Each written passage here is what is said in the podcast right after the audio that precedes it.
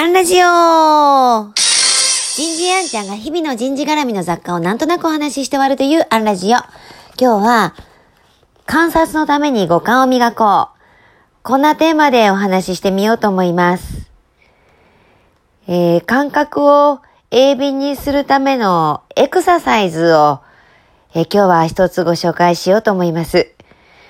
人は主に3つのチャンネルを使います。えー、一つは視覚、えー、それから聴覚、えー、そしてキネスティック、え、食運動覚ですね。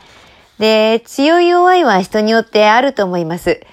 例えば、雨と聞いて、皆さんは何を思い浮かべますか？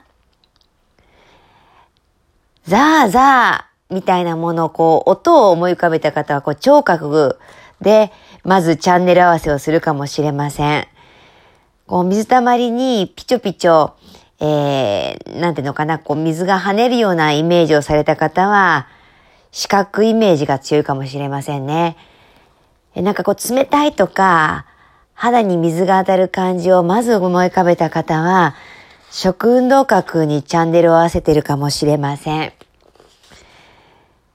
人によって同じ雨という単語を聞いても、実はどこでチャンネルを合わせているかっていうのは若干違うんです。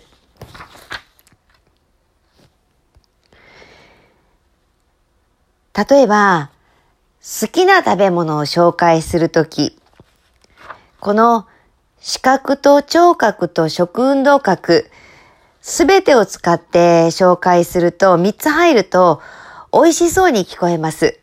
すべての方が何かにフィットするからです。ちなみに日本人は8割の方が視覚にチャンネルを合わせやすいそうです。米国の方は聴覚が強めの方が多い。自分の苦手なチャンネルはこう磨くといいみたいですね。例えば、ハンバーガーをテーマにしてみましょうか。まるで食レポをするように、そのハンバーガーを紹介してみてください。例えば、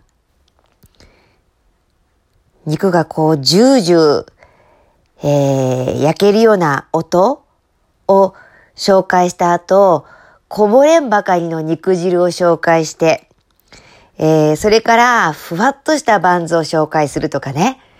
こう食レポ上手な方ってこの3つのチャンネルをうまく使ってるはずです。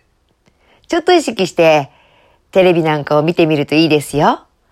今日はここまで。次回もお楽しみに